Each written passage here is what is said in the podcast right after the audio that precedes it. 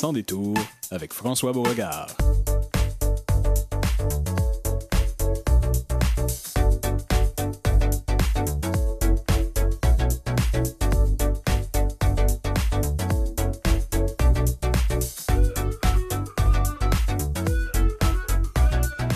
Vous écoutez le Sans détour, Sans détour un peu spécial aujourd'hui, lundi 6 mars. Nous aurons plein d'invités tout à l'heure qui nous entretiendront de la situation de la mobilité à Montréal. Mais avant, faisons une place à un invité qui, qui est chez nous aujourd'hui. Ça nous fait plaisir de l'accueillir. Je parle de M. Stéphane Laporte. Stéphane, bonjour. Bonjour. Très, très heureux d'être là. Ben, on, apprécie beaucoup que vous soyez, euh, soyez des nôtres. Euh, euh, j'ai été sur Google, j'ai sorti le Wikipédia de Stéphane Laporte et, je ne le lirai pas en ondes car nous pourrions bouffer plusieurs minutes, mais disons que vous êtes auteur, concepteur, réalisateur, producteur québécois et tout ça dans, dans une vie qui était plutôt dans l'ombre parce que vous n'étiez pas une personne de l'avant-scène. Non, moi j'ai commencé en travaillant j'ai fait mon droit à l'Université de Montréal et euh, ce qui m'intéressait le plus dans la faculté de droit, c'était le journal étudiant, qui s'appelait le, Pigeon Dissident. Donc, je suis devenu rédacteur en chef du Pigeon Dissident, que j'ai un peu viré en espèce d'Arakiri, un, journal moqueur. Oui, le Arakiri qui est le magazine français, euh, irrévérencieux. C'est tout à fait ça. Et euh, dans ce temps-là, le, seul débouché qu'il y avait vraiment pour des auteurs humoristiques, c'était Croc. Oui. Donc, c'était un magazine Crow qui euh, regroupait euh, des sommités, dont Pierre Huet, Jean-Pierre Plante, il y a Claude Meunier qui a écrit là-dedans, euh, Michel Rivard. Serge Grenier. Oui, Serge Grenier, Yves Tachereau. Et donc, j'ai envoyé des exemplaires du Pigeon dissident à M. Pierre Huet, le rédacteur en chef, qui est aussi le, parolier de Beau Dommage. Et ça lui a plu. Et là, je suis rentré dans le comité de rédaction de Crow. Et c'est comme ça que j'ai commencé ma carrière de, de scripteur de l'ombre. Et après ça, quelques, peu, quelques temps plus tard, j'ai rencontré André-Philippe Gagnon parce que j'ai aussi écrit pour les lundis DAA. Et avec André-Philippe Gagnon, là, ça a été c'est ben, une longue association qui, qui m'a fait un peu connaître. J'étais dans son ombre, mais lui, il était tellement lumineux que même les gens dans son ombre. Ben, les, les gags étaient bons. Il fallait savoir d'où ils venaient aussi. Alors, ça, ça, ça, fait, ça fait partie de soi. Je, me souviens de vous avoir lu dans Crow. Oui, ah, ah ça rajeunit personne. On, mais vous avez commencé tôt. C'est comme dans les années oui, 83. J'étais encore en droit, donc euh, D'accord. je me souviens encore euh, un examen de droit, c'était un, examen du barreau, l'examen de pénal. Moi, j'avais fini mon test, mais je n'avais pas fini mon article pour Crow, qui était une fausse entrevue avec Michael Jackson. Oh. Et euh, donc, j'écrivais ça sur mon, le papier du le papier de l'examen.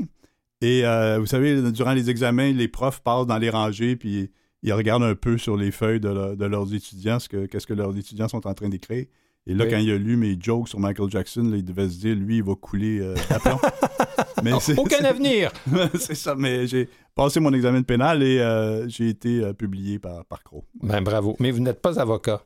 Non, j'ai pas fait mon stage. je, suis parti dans l'humour. Ça a été plus une formation. D'accord. Mais vous avez, en fait, vous étiez au tout début de ce qu'on pourrait appeler la vague de l'humour au Québec. Mais ben, c'est là que ça a éclaté. Pro a commencé, était le, premier médium de masse humoristique. Tout à fait. Et c'est après que, ça, que l'humour a été très en demande à cause euh, des lundis DA. Ça a commencé avec les lundis DA qui ont permis à plein de gens qui n'avaient pas nécessairement des spectacles au complet, mais qui avaient des numéros de se faire connaître. Donc, bien sûr, Ding et Dong qui étaient les animateurs, mais Michel Barrette, Pierre Berville, André-Philippe Gagnon, Daniel Lemay, se sont fait connaître. Et après ça, presque une année plus tard, le Festival Juste pour rire qui a été l'autre plateforme grand tremplin pour l'humour. Et c'est là que vraiment c'est là que le Québec est tombé en amour avec, avec l'humour. Oui, parce qu'on peut dire qu'on est comme une société qui est particulièrement branchée là-dessus. C'est comme une industrie ici.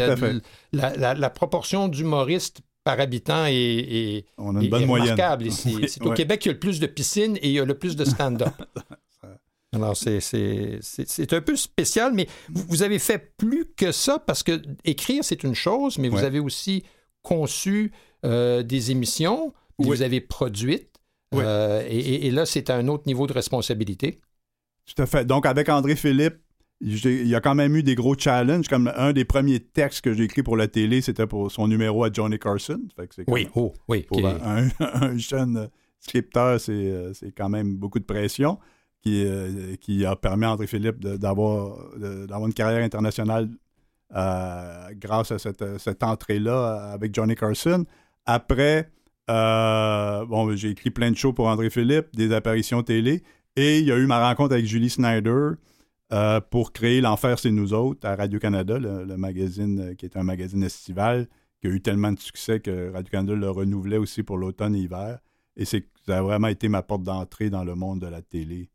Et euh, j'y suis depuis. Ben, et vous n'en êtes pas encore sorti. On, va, on va dire ça comme ça. Vous avez euh, participé, enfin, vous avez participé, vous avez été euh, l'artisan de Bye Bye dans les années 90. Oui, j'ai fait quatre Hein? bye-bye, les bye-bye 93, 94, 95, 96, dans le temps que le bye-bye était en direct et que Oh, c'était oui. très, très, très énorme. Je me souviens, pour moi, c'était. Je vivais un peu ce que les joueurs de hockey vivent, là, mettons, quelqu'un qui, euh, qui euh, a la chance de. J'avais vu mon idole. Moi, je me souviens quand j'étais petit, je regardais sur la télé noir et blanc Dominique Michel dans les bye-bye. Oui. Et euh, déjà, je me demandais comment ça se faisait, ces shows-là. Et j'avais comme euh, rêve d'un jour en écrire un. Mais on était comme dans les années, euh, fin des années 60. Et en 93, Dodo était encore là. Et j'ai, Ouais, pu à faire. Et, les, et à chaque fois, à chaque année, elle se retirait. Et à chaque année, je la convainquais de, De refaire le bye-bye. Donc, elle a fait 80 les quatre bye-bye que j'ai signés. J'ai eu la chance que Dominique soit. et- soit là. elle y était. Oui, ben, mon souvenir, c'est qu'un Bye Bye sans Dominique Michel, c'est pas tout à fait pareil. Ben, à, à l'époque, c'était ça. Ah ouais. oui, à ce moment-là. E- Exact. Puis après ça, vous avez été travailler en France encore avec Julie Snyder? Non, je suis pas allé travailler en Ah. France avec Julie. Euh, Julie est allée travailler en France. Moi, j'ai travaillé ici. Euh, j'ai fait la fin du monde est à 7 heures Ah, dans oui. ces années-là. Que je suis vraiment fier. Ce que je suis le plus fier de la fin du monde est, est à 7 heures en tant que concepteur, c'est d'avoir réuni une équipe d'étoiles. Euh, c'est rare euh, au Québec, c'est chaque, chaque vedette a son émission, mais c'est rare qu'on rassemble une équipe aussi forte, que Forte, oui. Marc Labrèche à l'animation. Euh, là, il y avait Patrick Masbourian, euh, Isabelle Maréchal, Paul Hood, Jean-René Dufort, Bruno Blanchet. Fait que c'est- c'est- ils ont tout éclos à- avec a la fin a du eu, en fait, est à c'est- 7 tous ces gens-là sont- ont eu leur, euh, le- le- leur carrière en, en- Oui, ça, par ça- la- pour eux autres, ça a été un tremplin. Tout à fait. euh, Oui, oui, la oui, fin du monde est à 7 heures. Infoman après avec Jean-René qui, qui est maintenant une institution. Donc, euh, j'étais très content de. Et après ça, bien sûr, il y a eu Star Academy. Là, Ben, il y a- il y a- en fait, il y a toute une série de concepts que vous Ouais. avez amenés au Québec. où- où que Julie a amené au Québec le concept de Star Academy. Moi, je l'ai adapté pour le Québec. Euh, même chose pour le banquier, qui est un concept qui venait Deal or No Deal. Euh, la, plupart de tous ces concepts-là internationaux sont curieusement faits en Hollande. C'est la compagnie Ah oui? Endemol. Ah, et, euh, et ça, j'ai j'ai fait l'adaptation ici. Et on a eu beaucoup de plaisir. Et la même chose pour la voix aussi. Donc, j'ai eu la chance de participer, de mettre un peu ma, ma touche là, sur des, des franchises euh, internationales. Oui, parce que au, au Québec, tout le monde connaît la voix. Oui. Ça, ça c'est, je dirais, dans les Et 10, 12 dernières années, tout le monde connaît quelqu'un qui y a été, euh, que ce soit un, un voisin, une voisine, une petite cousine. Euh, on, on a tous, à un moment ou un autre, été euh, collés à l'écran là, pour, euh, pour, pour entendre Et- la, la- la prestation de quelqu'un qui était peut-être au deuxième degré. Oui, mais dans ces, dans ces deux aventures-là, ces aventures musicales-là, Star Academy et La Voix, j'avais plusieurs rôles, celui d'a- d'adapter le concept, celui aussi d'être un, faire partie de l'équipe des réalisateurs. Mais probablement le rôle qui m'a le plus marqué, c'est celui de faire passer les auditions. Donc, euh, j'étais un des juges pour les, les auditions pour trouver les candidats. Euh, j'ai dû voir, si on calcule toutes les saisons de Star Academy et les saisons de La Voix, j'ai dû voir au-dessus de 50 000 euh, candidats qui ont défilé Oh. euh, à travers toutes ces années. J'ai eu quelques complices, mais celle avec qui j'ai fait le plus cette expérience-là, c'est Esther Théman, là, qui est maintenant rendue gérante de plusieurs artistes. Et pour moi, quand je revois Marie-Mé gagner des prix, être nommée interprète féminine de l'année, remplir le Centre Bell, j'ai un peu comme une mère que quand elle voit son enfant graduer, elle repense à son accouchement. Moi, je repense au moment où Marie-Mé s'est présentée devant moi, puis elle a dit, euh, là, j'ai demandé votre nom, euh, votre âge et d'où vous venez, puis elle a dit Marie-Mé, 18 ans, je viens de Boucherville, puis ce que je veux faire dans la vie, moi, c'est chanter. Et je me souviens tout le temps ces premières auditions-là, pour, euh, autant pour Marie-Mé que pour, pour toutes les autres qui ont, qui ont été marquantes. Euh, pour la voix, c'est sûr que l'audition de Charlotte Cardin, euh, Oui. quand je, je me re- re- remémore ça, j'ai encore des frissons. Donc, pour moi, ça a été vraiment des moments privilégiés d'être vraiment celui là, qui est euh, l'allumeur de réverbère là, qui permettait de mettre un peu Oui. de lumière sur, sur, Sur ces grands talents. talents-là qui, qui, euh, qui, qui ont percé l'écran après. Parce que c'est sûr que sur 50 000, il y en avait certains ou certaines qui ne méritaient pas d'aller beaucoup plus loin. Oui, c'est ça, c'est sûr. ben, en c'est comme dans les. ouais, ouais, Ils, c'est avaient, sûrement que ils avaient tout de même le courage euh, d'y être. Tout à fait. Exact, Et nous, mais- on, on- on devait avoir le respect de, de les écouter. Et euh, pour moi, c'était comme une grande fête de la musique et de voir qu'il y avait autant de monde euh, qui, qui venait auditionner. C'est vrai qu'on aime beaucoup l'humour au Québec, mais on aime beaucoup chanter et on a des grands talents ici. Oui, c'est tout à fait juste. Et après ça, vous êtes parti en 2010. Pour, vous avez fait le tour du monde avec Oui. Céline Dion. Ça, c'est le projet d'une vie. il y, a- il y a des familles qui partent comme ça, qui font le tour du monde à la voile avec leurs enfants. Vous, vous avez fait le tour du monde avec une star internationale. Ça, c'est le projet d'une vie, là, de- de- d'être dans, le, dans la foulée de, de Céline Dion et de René Angélil et de faire le film euh, Céline Thr- Through the Eyes of the World, qui en français, c'était Céline autour du monde. Donc, on- le premier rendez-vous est en Afrique du Sud. On a parcouru tous les continents avec elle. Euh, pour moi, ça, faisait déjà un bon bout que je, faisais euh, carrière, mais ça a été aussi aller à l'université euh, du show business, d'accompagner René et de voir comment René travaillait aussi, puis d'être dans les coulisses. J'avais la chance à tous les spectacles. Céline, elle a, fait tout le temps des, des prises de son, là, ce qu'on Oui. appelle euh, des, des soundchecks euh, très longs. Puis j'étais comme le seul spectateur avec notre équipe à, à avoir comme un show privé de Céline. J'ai dû en avoir pre- presque une centaine sûrement. Donc, euh, ouais, ça a été euh, un voyage, le voyage d'une vie. Oui, puis après ça, vous revenez avec des centaines d'heures. 800 heures. On avait, on avait Oh. tourné 800 heures avec euh, Jean-François tout- il- il faut Perrault, comprimer ça en, quelques photo. heures qui, qui Oui, compte une histoire. Oui, on a fait comme, je pense, ça durait deux heures et demie le film. Donc, euh, d'abord, il faut prendre les 800 heures pour, pour au moins le regarder une fois, puis c'est, c'est pas plus souvent. Ça a été des longues heures euh, euh, avec, euh, avec la, la- la brillante monteuse et on, on pour faire sûrement un, un- un des résultats, là, le, le- le- le- le DVD qui, qui en est sorti, c'est sûrement le film aussi qui a été diffusé Oui. dans plusieurs salles. Il a même été diffusé à Moscou. là. Il a fait le tour du monde, ce film-là. Il y a eu des, des projections partout dans le monde. C'est ça qui est, c'est ça qui est fou quand tu touches à. Quand tu as la chance de travailler avec René et Céline, c'est que là, t'es- tu tombes dans, sur une autre patinoire. C'est sur- une, c'est une, c'est C'est- une classe à part dans, dans ce domaine-là. la chance. C'est planétaire. et René a toujours eu le souci de, de- de faire participer d'autres Québécois à son aventure. Et euh, c'est ça qui, qui nous a permis ça aux productions J et à moi de, de pouvoir produire ce film-là et moi le réaliser. Donc, euh, ouais, c'est sûrement.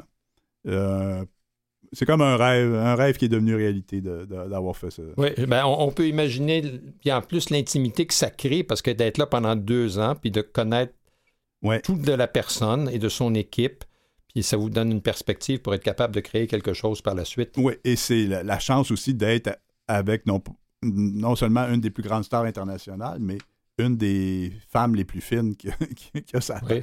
Donc, tu sais, ça aurait pu être pénible. Tu aurais pu suivre une star euh, Ah, une donna ou quelqu'un, oui, à tandis que là, avec Céline, euh, Céline euh, s'inquiétait autant de nous que nous, on s'inquiétait d'elle. Euh, René, qui est un être généreux comme j'en ai peu rencontré. Donc, tout, autant sur le plan humain que sur le plan professionnel, c'était une, expérience formidable. Oui. Puis vous êtes revenu au Québec, vous faites des, des- des émissions euh, Parasol et ses gobelets à Radio-Canada. Hein? Là, c'est plus tout le monde rit autour du micro. Là. La- oui, par ça, les gobelets avec Pierre Brassard, puis la belle équipe, là, Sophie Fauché, Marc Hervieux, Rose Aimé, Rose, euh, Aimé Automne Morin. On a vraiment beaucoup de plaisir. On est comme une famille.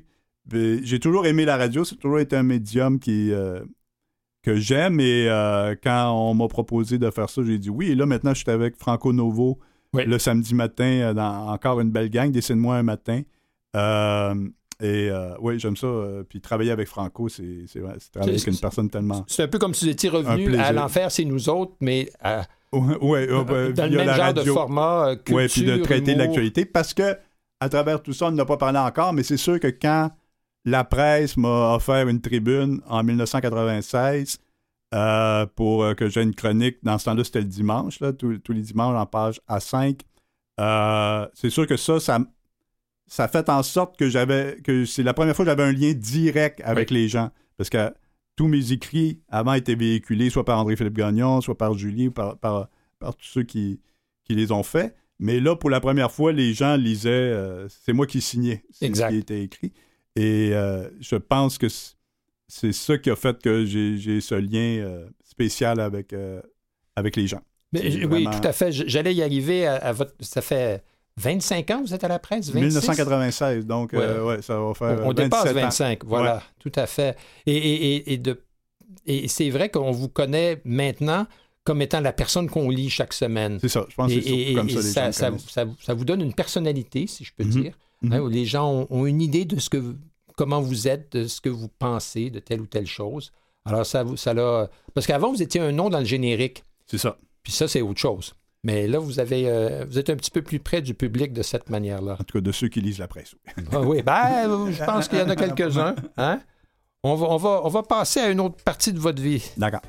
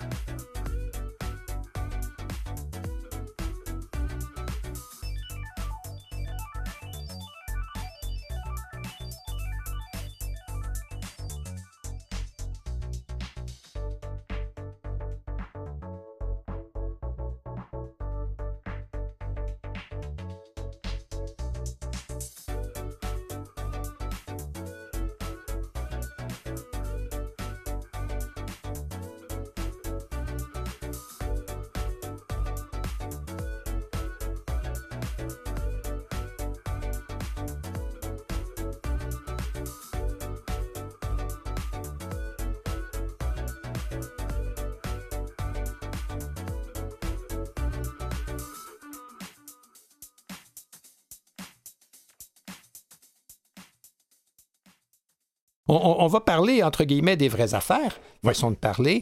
Euh, ici, à Canalem, tout le monde euh, connaît ça, une situation d'handicap. Euh, moi, personnellement, je suis handicapé visuel, comme beaucoup d'autres de mes collègues ici. beaucoup de gens qui nous écoutent, on, est familier avec, avec qu'est-ce que c'est que d'avoir un handicap, mais en même temps, la vie n'arrête pas là, au contraire. vous, avez, vous êtes né avec un problème moteur. Oui, j'ai un problème au, tendon, donc ce qui, ce qui a occasionné un problème de démarche, mais euh, le, mot handicap, l'handicap est souvent plus dans l'œil de celui qui regarde que dans la personne qui. qui est à l'intérieur du corps. On dit, oui. parce que pour moi, moi, toutes mes premières années, mettons jusqu'à 5 ans, j'étais dans une famille, j'avais un grand frère de 7 ans, mon aîné, avec qui on jouait beaucoup avec qui je jouais beaucoup. J'avais ma soeur qui était ballerine de 4 ans, mon oh. aîné. Euh, mes, parents. Tu sais, j'avais aucune notion. Chaque personne était différente. mon frère était frisé, ma soeur avait les cheveux raides. Euh, tout le monde avait ses différentes. Bon, moi, j'avais euh, les jambes croches, mais pour moi, c'était juste une autre façon d'avoir les jambes. Et ce qui fait que c'est vraiment à l'école. Tout ça pour dire que c'était à l'école. Quand je suis rentré en société, que là, le regard des autres enfants qui euh, euh, posaient vers moi, c'est là que j'ai compris que cette différence-là me mettait un peu à part. Oui, tout à fait. Vous n'étiez pas le premier choisi pour le ballon chasseur. Euh, non. Quoique, voilà. je n'étais pas si au ballon chasseur. Mais tout ça pour dire que c'est ça, c'est dans ce regard-là que j'ai vu comme une différence des questions se poser.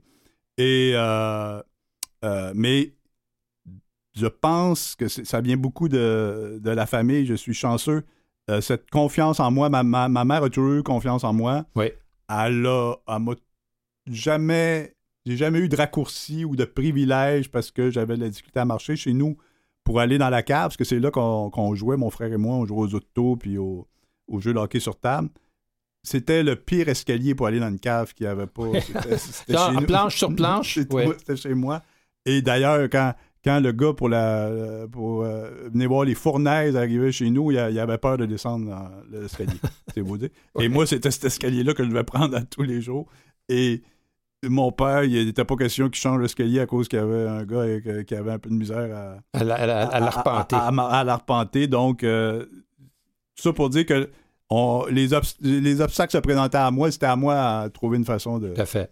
de, de- de les surmonter. Bon, on voit ça souvent dans, dans les, les- quand on parle à des personnes qui, qui vivent des situations d'handicap. Souvent, la famille et l'attitude positive euh, qui, au lieu de, de s'apitoyer ou de coucouner euh, de façon outrancière, laisse euh, l'enfant vivre ses expériences. À ce sujet-là, j'aimerais que vous me racontiez comment vous avez eu et pas eu vos premiers patins. Oui, mais ça, c'est encore ma, encore ma mère était une personne admirable. Moi, mais tu sais, j'ai eu beaucoup d'amis dans, ma vie et je pense que mes amis devenaient plus amis avec ma mère qu'avec moi, mais j'ai compris parce que c'était vraiment tout le monde. Ça pour dire tout le monde était attaché. Qui connaissait ma mère Léonie euh, était en- tombé en amour avec elle. Et euh, moi, c'est ça, moi j'étais un maniaque de hockey, puis mon frère jouait au hockey. Comme, quand j'avais 5 ans, mon frère avait 12 ans. Et mon frère faisait une patinoire euh, entre les deux maisons dans, dans- on vivait à Notre-Dame-de-Grâce, dans la ruelle euh, à côté de la rue Giroir. Et donc, moi, je voulais des patins à tous les Noëls depuis que je, m'en rappelle, de 3 4 ans, je demandais des patins. Et bien sûr, je ne recevais pas les patins. Et une année, ma, je me réveille, on est comme fin novembre. Et j'ai. un mois avant Noël. C'est ça. J'ai un cadeau devant moi. J'ai euh, un cadeau emballé. Fait là, j'en reviens pas. Je me demande ce qui se passe. C'est un samedi matin. Fait donc, euh, j'ouvre le cadeau. Je vois que c'est des patins. Je cours dans la chambre de ma mère. Je dis, maman, euh, maman, qu'est-ce qui se passe? J'ai, j'ai reçu des patins. Qui, qui m'a donné ça? Elle m'a dit, c'est le Père Noël. Je lui ai dit, comment ça se fait qu'on n'est pas Noël? Elle dit, ben, probablement qu'il y a, il y a beaucoup de cadeaux. Ouais, il y a, il y a comme une grosse journée, il se prend d'avance. C'est ça. Il y, a, il y a quelques enfants que les plus sages reçoivent ça bien d'avance. Fait que euh, là, euh, je suis emballé. Euh, mon frère a fait une patinoire. Donc, tout de suite, je vais essayer mes patins. Euh, C'était des patins à deux lames quand même. Ma mère avait, pris. euh, avait été intelligente de ce côté-là. Mais même à ça, à cause probablement de la force de mes chevilles ou de mes tendons, j'ai passé l'après-midi avec mon frère à essayer de patiner, à faire deux pas avec une chaise en le tenant en lui. Et à chaque fois, c'était. euh, Ça marchait pas. J'étais plus, plus souvent blessé que les joueurs des Oui, Canadiens. voilà. Vous deviez avoir les genoux bleus. Ouais, plus souvent blessé que les joueurs des Canadiens, là, ce qui Ouais. proposé cette saison. Donc, j'arrêtais pas de tomber pendant toute, toute cette journée-là pour me, me mettre devant cette fatalité-là que je, je, je patinerais jamais. là. Je pourrais jouer au hockey bottine, mais pas à patiner. Et donc, euh, je suis rentré, c'est sûr, en pleurant. Je suis allé dans ma chambre et, euh, et là, j'avais commencé à écrire. J'avais appris mon alphabet puis tout ça assez tôt. Donc, je peux dire que j'ai passé d'une passion à une autre parce que c'est en écrivant un petit peu ce, ce jour-là, un peu que je ressentais que, que j'ai, j'ai, euh, j'ai enlevé mon chagrin, je me suis sorti de mon chagrin. Et c'est sûr, l'intelligence de ma mère, c'est d'avoir pensé me donner mon cadeau de Noël avant Noël pour que j'ai le temps de, d'avoir un autre de, aide, de digérer la situation. C'est ça, de et que ça m'arrive pas le, le- le 25 décembre, ce- cette journée-là un peu noire pour moi, et que j'ai le temps de demander, et j'avais demandé une petite machine à écrire que, que j'ai eue, donc Ah. la, la symbolique est belle. là. Oui, ben oui, la machine à écrire. Celle-là, vous l'avez gardée. C'est ça, celle-là, je l'ai gardée. Donc, tout, tout, comme je disais, c'est ma mère là, qui a été, qui a été euh, sensible et brillante de, de faire en sorte que je réalise que des patins, c'était pas pour moi et euh, que, je, pas- que j'ai la chance de penser à autre chose. Mais je pense que l'important dans la vie, c'est d'avoir plusieurs rêves parce que euh, souvent, les gens s'accrochent seulement à un rêve, mais il y a tellement de choses qu'on peut faire dans la vie.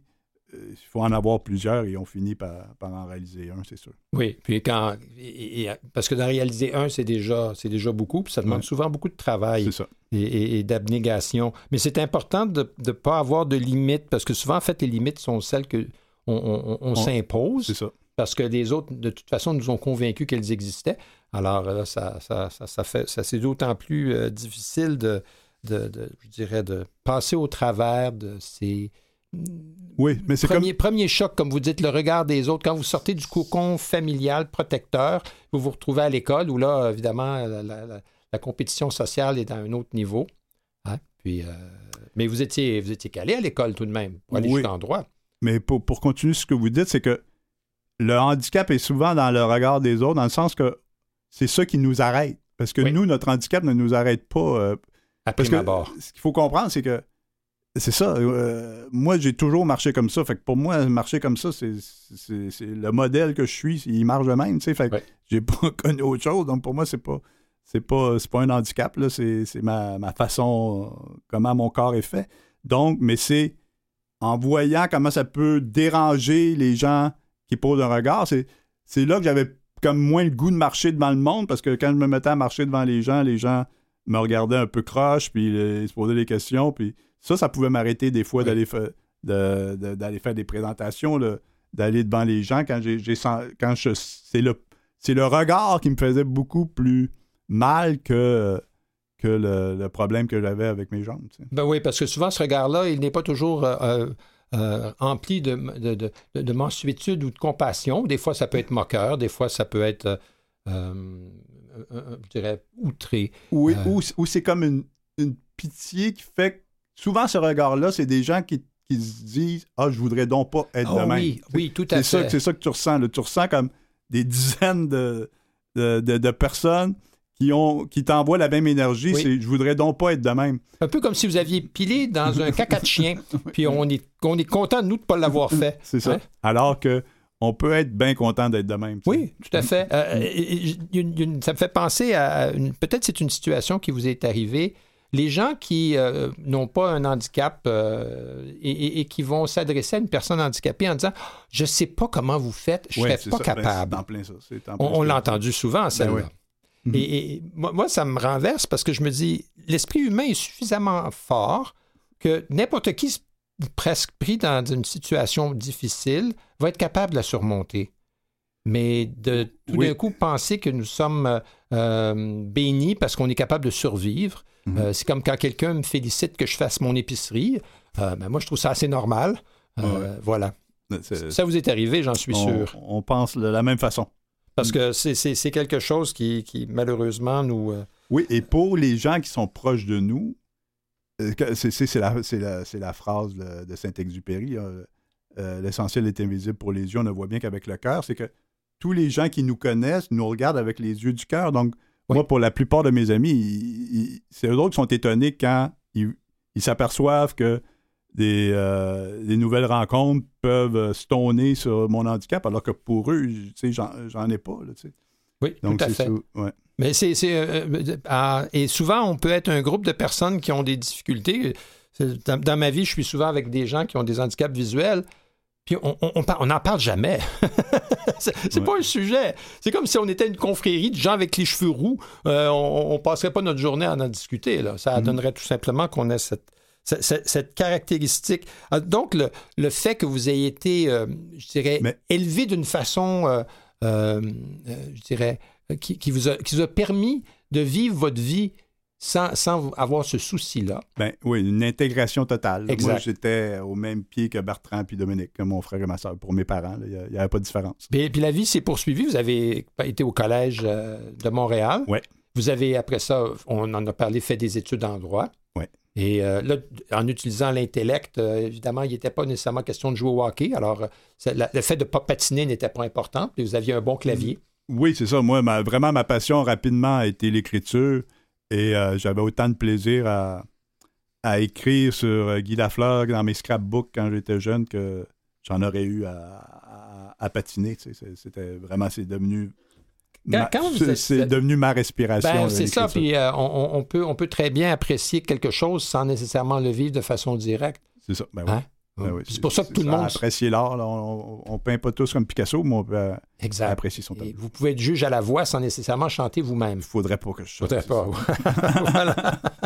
Les très, très bons joueurs ne font pas toujours de bons coachs. Non, tout à fait. on l'a vu avec Gretzky, euh, entre autres. Oui, oui, on l'a vu, tout à Mm. fait. Et, et par la suite, dans le développement de votre carrière, vous avez dû être parfois confronté à des problèmes d'accessibilité dans les années 80, 90. Oui, oui, ça c'est sûr que c'est. Pour moi, c'est un scandale, l'accessibilité. Euh, ce que les commerces réalisent pas, c'est que c'est une, c'est la dernière ségrégation, c'est de pas rendre accessible son commerce, tu sais, parce que bon, il y, a- eu des, scandales avec euh, plusieurs communautés qui n'avaient pas le droit d'aller à, à certains endroits, mais quand on met pas une rampe devant son commerce, on, dans le fond, on dit que les personnes en fauteuil roulant, ben, restez chez vous. Tu sais, C'est c'est comme si Ils ne on- sont pas bienvenus. c'est ça. Et pour moi, c'est impossible qu'une société cautionne ça.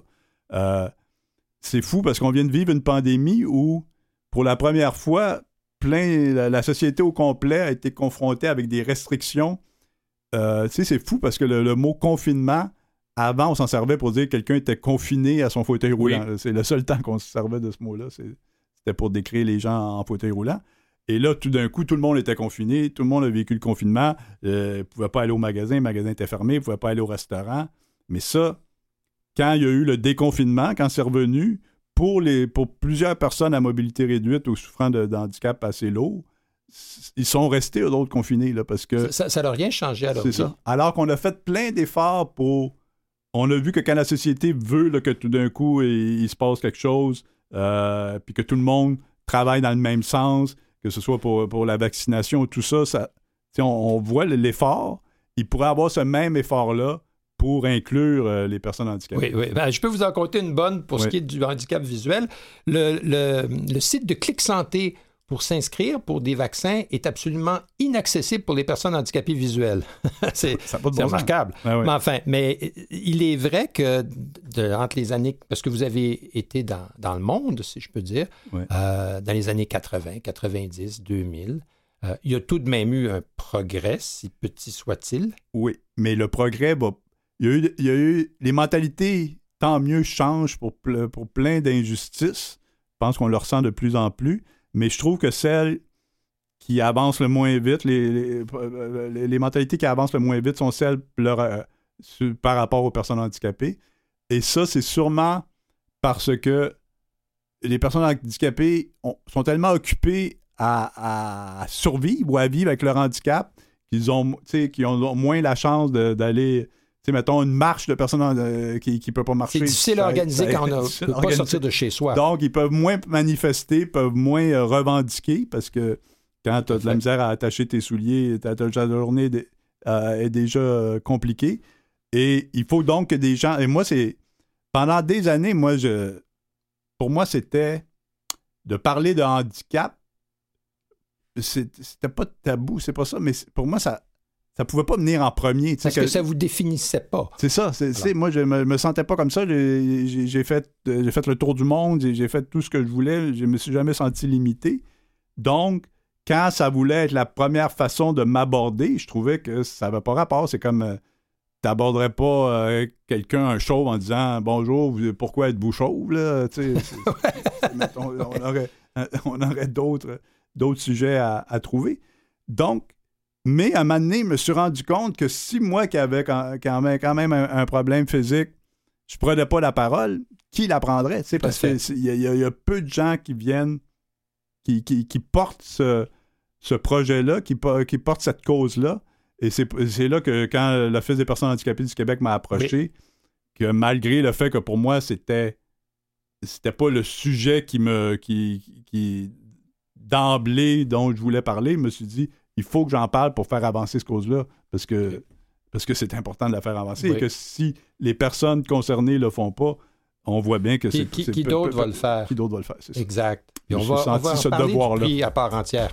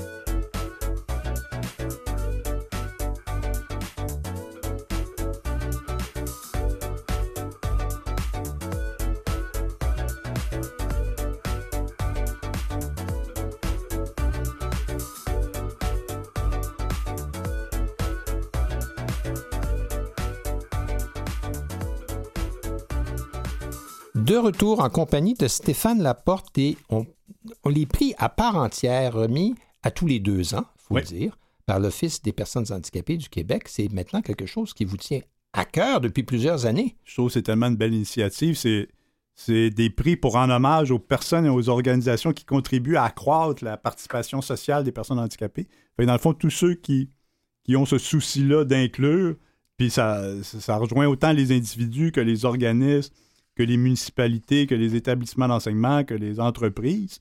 Donc, c'est vraiment l'effort collectif pour faire en sorte que les personnes handicapées euh, soient, soient intégrées. Quand on pense que 16% de la population des 15 ans et plus a une incapacité.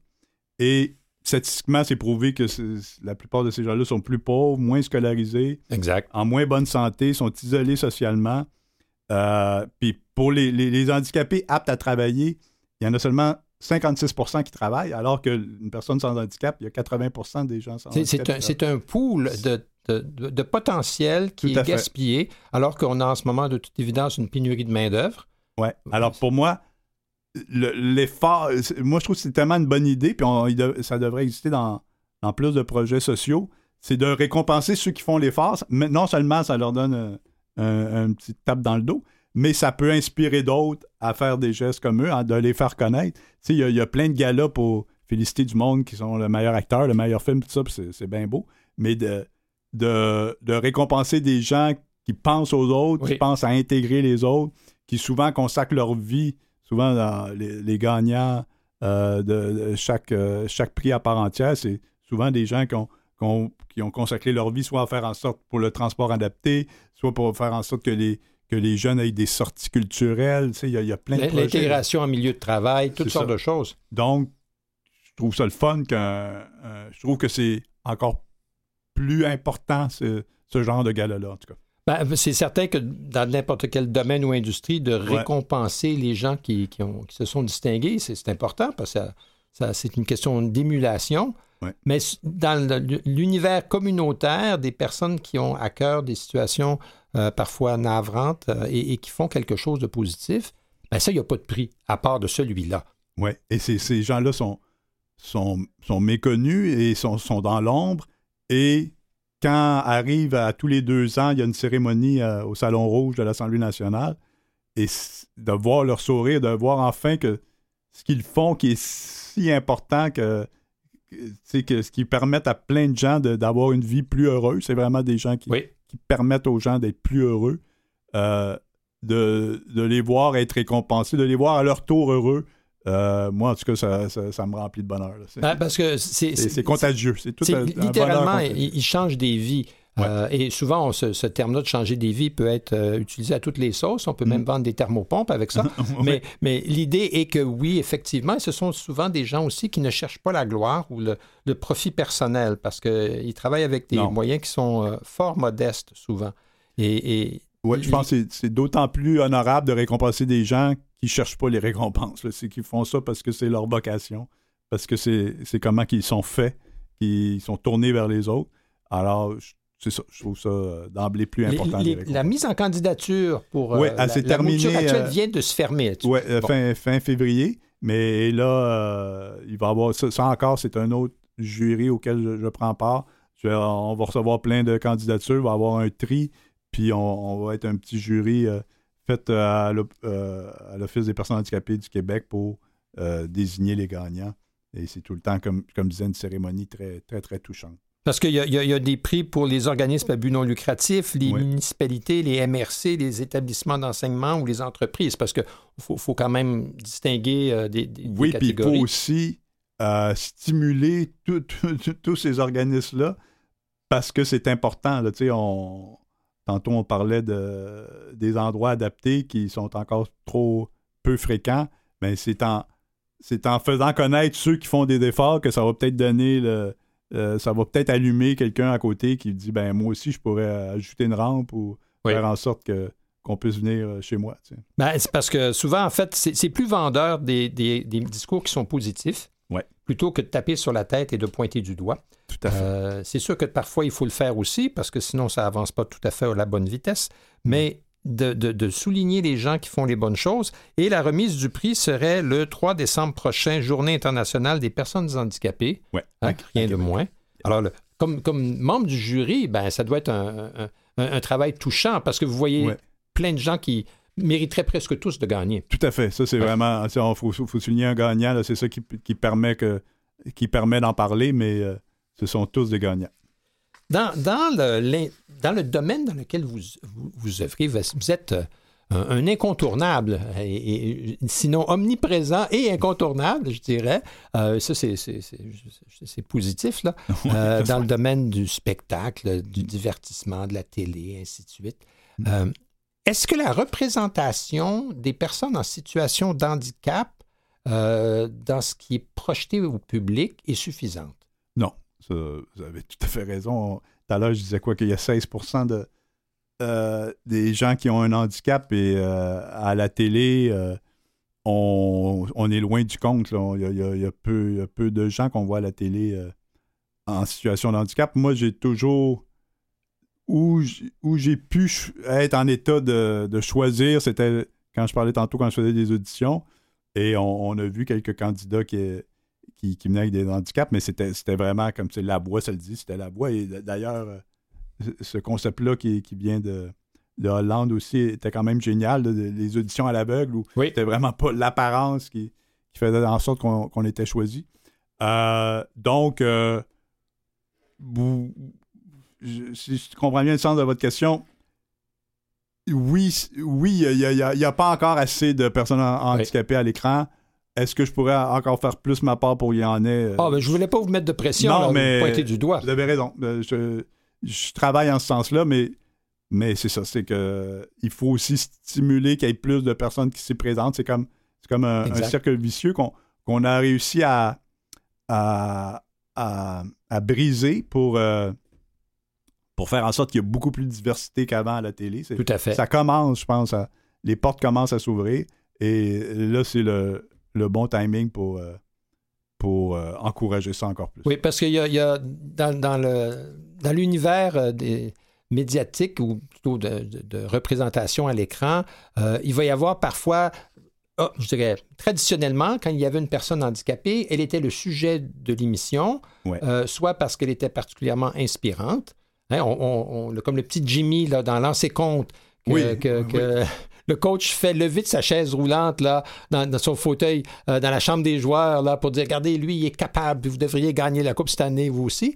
Euh, ça, c'est, un petit peu euh, sirupeux.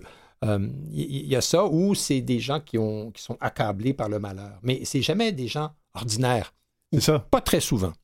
C'est ça. Je pense que c'est ça qui manque. Je pense qu'il faudrait écrire des séries en ce sens où la personne handicapée, c'est pas ce qui la résume.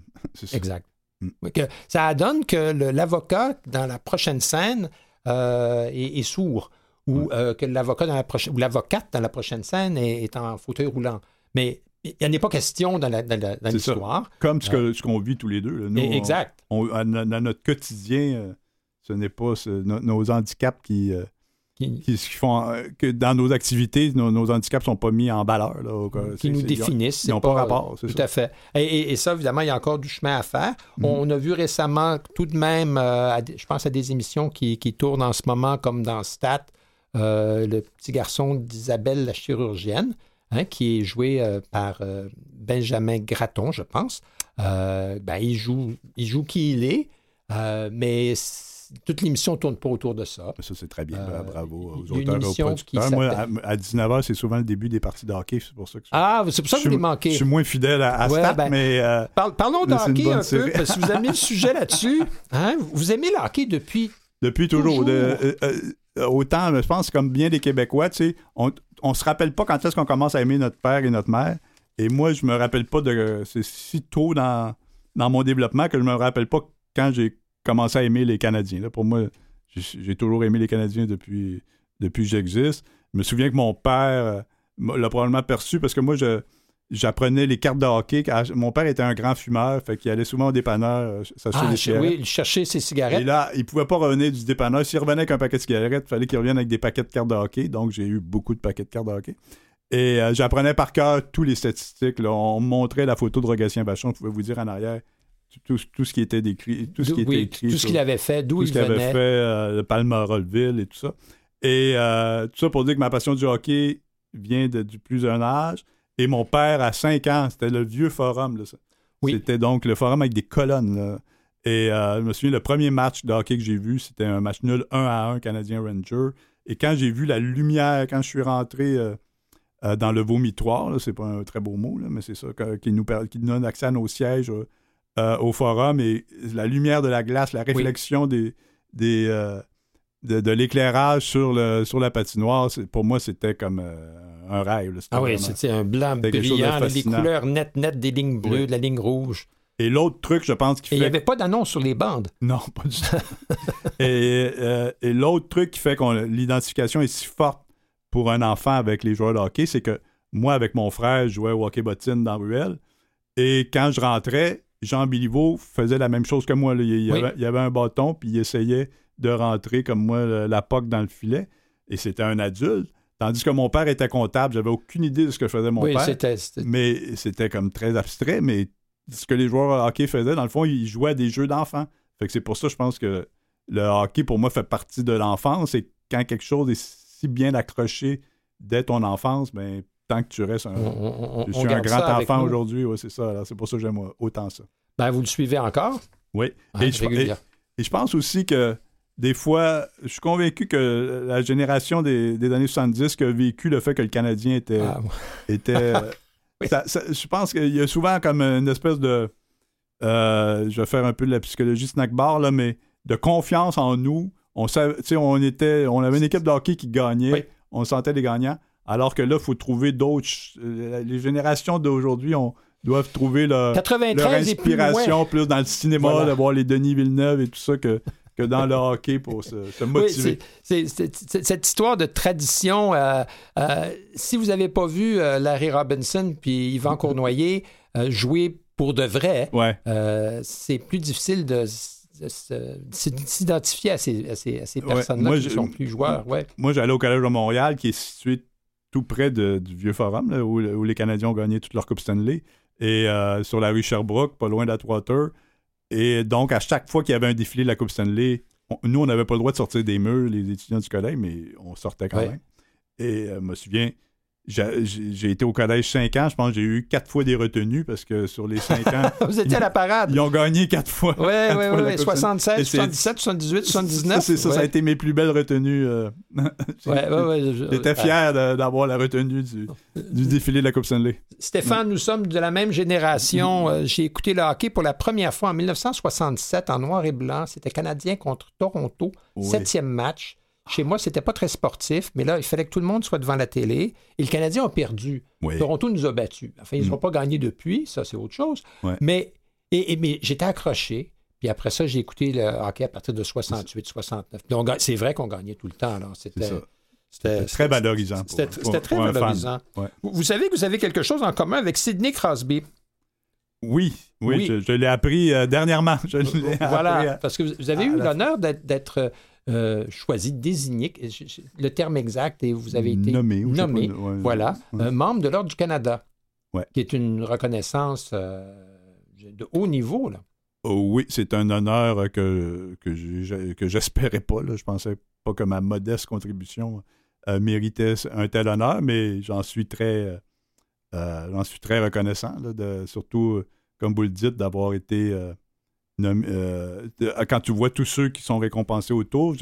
Moi, je viens du Collège de Montréal, puis euh, cette année, il y a un autre euh, étudiant du Collège de Montréal, David Saint-Jacques, Oui. c'est l'astronaute aussi qui, qui, qui est en- en- dans l'ordre du, du Canada. Donc, c'est toujours très. c'est comme c'est ça, c'est comme un honneur, c'est comme se faire prendre dans, dans- comme quelqu'un nous quand quelqu'un nous prend dans ses bras là, c'est ça ça fait ça fait plaisir, ça, Oui. ça fait chaud au cœur. Mais, mais là, vous n'allez pas arrêter. Il ne faut pas prendre ça comme quoi vous êtes. euh, Non, j'espère prenez que une retraite, vous êtes au temple de la renommée, puis euh, c'est Non, fini. non, je pense pas. C'est ça qui est le fun avec l'ordre du Canada quand on voit Sidney Crosby là, qui, qui compte encore des buts, là, on sait que c'est Oui. pas pas pour Que c'est pas, que c'est pas pas, un signe de, de laisser la place. c'est pas prématuré. Voilà, vous n'êtes pas, vous êtes pas sorti du jeu. Qu'est-ce que vous faites? Je sais que en ce moment vous avez travaillé beaucoup euh, la, la semaine des 4 juillet. Oui, parce que la semaine des 4 juillet, ça- Quatrième saison? quatre saisons, c'est quatre heures de télévision par semaine. Julie a fait plus que 360 émissions, donc c'est le, le rythme d'une quotidienne, c'est c'est- c'est Très lourd. très demandant. Donc là, Julie a envie là, de, de pouvoir développer d'autres projets, et on la comprend. Pour moi, c'est la meilleure animatrice de talk show que- qu'il y a eu. Je trouve qu'elle a redéfini le genre qu'il y a eu. Et euh, ben donc, c'est ça. Là. Moi, je l'accompagnais avec toute l'équipe euh, avec toute l'équipe de la semaine des 4 juillet. Et là, je, on va, je vais de mon côté là, faire d'autres projets aussi. Et euh, il y a toujours l'écriture dans la presse, que- Oui. comme on disait depuis 1996. Donc, cette chronique-là qui est pour moi comme un- une encre là, euh, importante. Euh, il y a le clin d'œil aussi. Je, je ponds une petite ligne à chaque jour dans la presse, là, Oui, un oui, oui, one-liner. tout à fait. Donc ça, c'est, des fois, c'est, pas parce que c'est juste une ligne que ça ne demande pas beaucoup de réflexion. Ben, c'est parce que, beaucoup de- en fait, c'est peut-être plus lourd encore parce qu'il faut que cette ligne euh, soit, soit cohérente, il faut que ça dise tout. Oui, ça résume. C'est comme un éditorial en, en- une ligne. Et euh, et il y a la radio aussi avec Franco Novo. Donc, euh, j'ai encore, de- encore des grosses semaines et euh, à préparation de d'autres projets. Je- je- Il y a des projets à plus qui demandent plus de souffle à plus long terme que, à cause que j'ai toujours été pris dans un dans des projets souvent soit au quotidien ou des hebdomadaires qui sont bien exigeants. J'ai longtemps repoussé le fait d'écrire un scénario de film ou d'écrire un livre. Alors là, si le, la, la fenêtre de temps s'ouvre un peu plus, euh, peut-être je vais m'en aller là. euh, Je Oui, vais y ah. réfléchir. Dès- dès- là, en ce moment, on est dans le jus là, de terminer les dernières semaines de l'émission, mais sûrement qu'au mois de, au mois de mai, je vais commencer à réfléchir à tout ça. Parce que là, vous allez avoir une, Un peu plus de temps. Ouais, c'est ça. Une pause, c'est d'avoir du temps. Parce que d'écrire un livre serait euh, une, une bonne façon de, de tout dire. Oui, et de Et- continuer. euh, ce serait peut-être pas ma, ma biographie. Là, j'ai, souvent des. Souvent, mes chroniques sont inspirées de, de ma vie ou de ma jeunesse, Oui. mais euh, euh, peut-être que le- un scénario. de- ce serait peut-être un scénario de film parce que moi, je suis aussi un gars d'image, donc je, vais- je vais penser à tout ça. D'accord. Bon, pour ce qui est de votre chronique, on, on va terminer là-dessus. Oui. Vous, vous avez fait certaines chroniques qui étaient particulièrement touchantes. Vous, en avez fait, euh, ou parfois il était question du handicap. Oui. Euh, et, et- et là, vous, vous enleviez un petit peu votre manteau pour dire, ben moi aussi, ça- je vis des choses qui sont difficiles. Oui, c'est d'ailleurs dans les pages de la presse. Je me souviens ma première chronique, parce que pour moi, écrire est un, est un exercice de sincérité. Donc, il fallait que, que dès, dès la, la première chronique que j'écrive, que, que j'aille vers les gens. Oui. Et là, j'ai raconté euh, quelques... la- c'est tout souvent la plus grosse émotion qui... qui euh, et que je ressens durant la semaine, c'est souvent ça qui, qui est le, le moteur ou qui est le sujet de, de mon texte. Et euh, cette semaine-là, je venais de, on venait de gagner un prix aux Gémeaux pour le Bye Bye. Oh. On venait de gagner le meilleur réalisateur, je pense, pour le Bye Bye. Et euh, j'étais allé le recevoir en, en- accompagné de ma blonde de l'époque, Denise, qui m'avait aidé à me rendre jusqu'en avant pour recevoir le trophée. Et euh, ben c'est ça que j'avais, raconté. Ça s'appelait Mes premiers pas dans la presse, mais c'était mes premiers pas. C'était une des premières Parce que fois là, que, vous sortiez de la que coulisse. je marchais sous- devant le monde euh, pendant un si long trajet euh, de mon banc je- aller jusqu'en avant euh, et que les gens me voyaient. Pour bien, bien des gens, ça ne savaient pas. C'est que peut-être un choc, oui. Puis, c'est ça. Il y avait une- Il y a un exercice de vulnérabilité là-dedans. Oui, et de, de faire face à son image. Et, euh, c'est comme ça, donc, c'est, j'ai, tout de suite mis carte sur table de ma pre- première chronique à la presse. C'est sûr que je reviens pas à ça tout le temps, mais des fois, je pense aussi, comme on parlait plus tôt, pour faire avancer euh, la cause des personnes handicapées, c'est bien que celui qui a la chance d'avoir une tribune dans un journal aussi important que la presse euh, en parle. Oui, pu- puisse en parler. Puis... Mais en même temps, ne pas ne parler que de ça. Voilà. Non, non, c'est ça. c'est là, c'est a- qu'est toute la nuance. C'est ça. Hein, Mais vous avez parlé, vous avez dit des choses euh, très justes. Je me souviens la semaine dernière, le, le premier anniversaire euh, de la guerre en Ukraine, euh, où, où c'est terrible que, comment on, on devient habitué à l'horreur. hein, que la guerre passe de la première à la cinquième page, petit à petit, parce que c'est, mettons, on- on- on, Ben, on c'est- c'est- Est-ce en, quelque en chose même d'autre? temps, c'est le propre de l'homme de, de s'habituer, puis de. Parce qu'on était en état de choc il y a un an, puis on, la Terre arrêtait de tourner. Et tout d'un coup, pour nous, on, on retourne dans notre confort, là, on, se rend- on, se rend- on a d'autres préoccupations. Mais ce qu'il faut jamais oublier, c'est que les gens en Ukraine, Oui. l'horreur a continué. Et Oui, tout à fait. Même c'est pire. là, quand, quand tu subis pendant un an la guerre, c'est, c'est effrayant. Donc, euh, et c'est souvent la pression, la pression populaire. On- des, des fois, on pense qu'on peut, on peut rien y faire, mais je pense qu'au contraire, quand les, les, les populations sont sensibles à, à un conflit, euh, bon, le Vietnam, ça a pris bien du temps, mais euh, à un moment donné, ça devenait impossible pour les Américains de ne pas se de, de- de retirer. ne pas se de regarder dans le miroir. C'est ça. ben c'est sûr, c'est plus difficile de faire en sorte, surtout sa table est très longue, peut-être le miroir est très, est très loin que, que, que Poutine, se, regarde dans le miroir, mais faire en sorte que cette pression-là fasse qu'un jour euh, ce, conflit finisse. Ben, au moins que la pression fasse en sorte que nous continuions d'appuyer euh, les, victimes du, conflit. Et que nos dirigeants se sentent interpellés par ça. tout à fait. Ils sont en, ce moment et c'est bien. Ben voilà. Puis pour, euh, pour terminer, j'aimerais simplement qu'on revienne un peu sur l'accessibilité, parce qu'on va en parler au cours de la prochaine heure, euh, avec euh, toutes sortes d'invités, architectes, politiciens. On va parler de piétons. Est-ce que vous êtes des, fois, est-ce que vous êtes piéton? ben, j'ai été piéton longtemps, là, mettons, de, de, quand un enfant commence à marcher jusqu'à peut-être le début de la cinquantaine. Là, maintenant, je me déplace plus pour surtout pour des raisons de ne pas me péter à, me péter à marboulette, euh, me déplace plus en, scooter motorisé. Oui, tout à fait. Il y a une belle couleur rouge d'ailleurs. On m'a dit ça qu'il était rouge. Je ne sais pas s'il y, a des, pompons après. Une Ferrari, non, pas encore. De... Puis j'ai pas de miroir non plus pour voir euh, quand j'écrase quelqu'un en reculant. Mais euh, donc, je me promène plus souvent qu'autrement en, en scooter motorisé. Et euh, ben, donc, je me, je me bute aux endroits inaccessibles, euh, oui, bien sûr. exact. Euh, et, Tout, presque tous les jours. Et ça, et ça, ça, tant que ça ne sera pas, comment je dirais ça, devenu monnaie courante ou que ce soit normal que Je ne comprends pas parce que en 1975, il y a eu l'année des personnes handicapées. Et là, il y a eu comme un gros effort pour rendre accessibles les endroits. Et on dirait que dès, c'est tout le temps ça quand il y a une crise, dès que là, on a eu comme le début d'une crise, il fallait couper les budgets, fallait La, première place ou dans les, premiers budgets qu'on a décidé de, couper, c'était ceux pour justement rendre l'accessibilité plus, plus grande. Et on, en a subi les contre-coups pendant plusieurs décennies. Tout à fait. Ce qui fait que le règlement du bâtiment qui devrait faire en sorte que un commerce ne peut pas se dire un endroit public si tous les gens ne peuvent pas s'y rendre. Pour moi, ça, ça va de soi. Et Au cours des dernières années, on a eu l'impression qu'il y a eu des, groupes qui, un après les autres, de façon tout à fait justifiée, comprenons-nous, euh, ont fini par avoir un peu leur, place autour de la table de la communauté. Je pense qu'il y a encore beaucoup de chemin à faire euh, pour les gens de, euh, communauté LBGTQ, euh, les, peuples autochtones, les gens racisés, ainsi de suite. Euh, on parle d'islamophobie, des, phénomènes qui existent, qu'on essaie de combattre. Mais l'inclusion des personnes handicapées, c'est comme la dernière, la dernière frontière. Ouais, et ça, c'est parce qu'on parle pas assez fort. c'est bien que c'est juste ça, parce que si les autres causes avancent, c'est parce que ces gens-là parlent enfin assez fort et, et, s'impose. Et c'est à nous de nous imposer. Et c'est bien ce que vous allez faire comme émission tantôt parce que c'est un bon, un bon départ. Ben, merci beaucoup, Stéphane Laporte, et merci de parler en notre nom. Merci. Merci.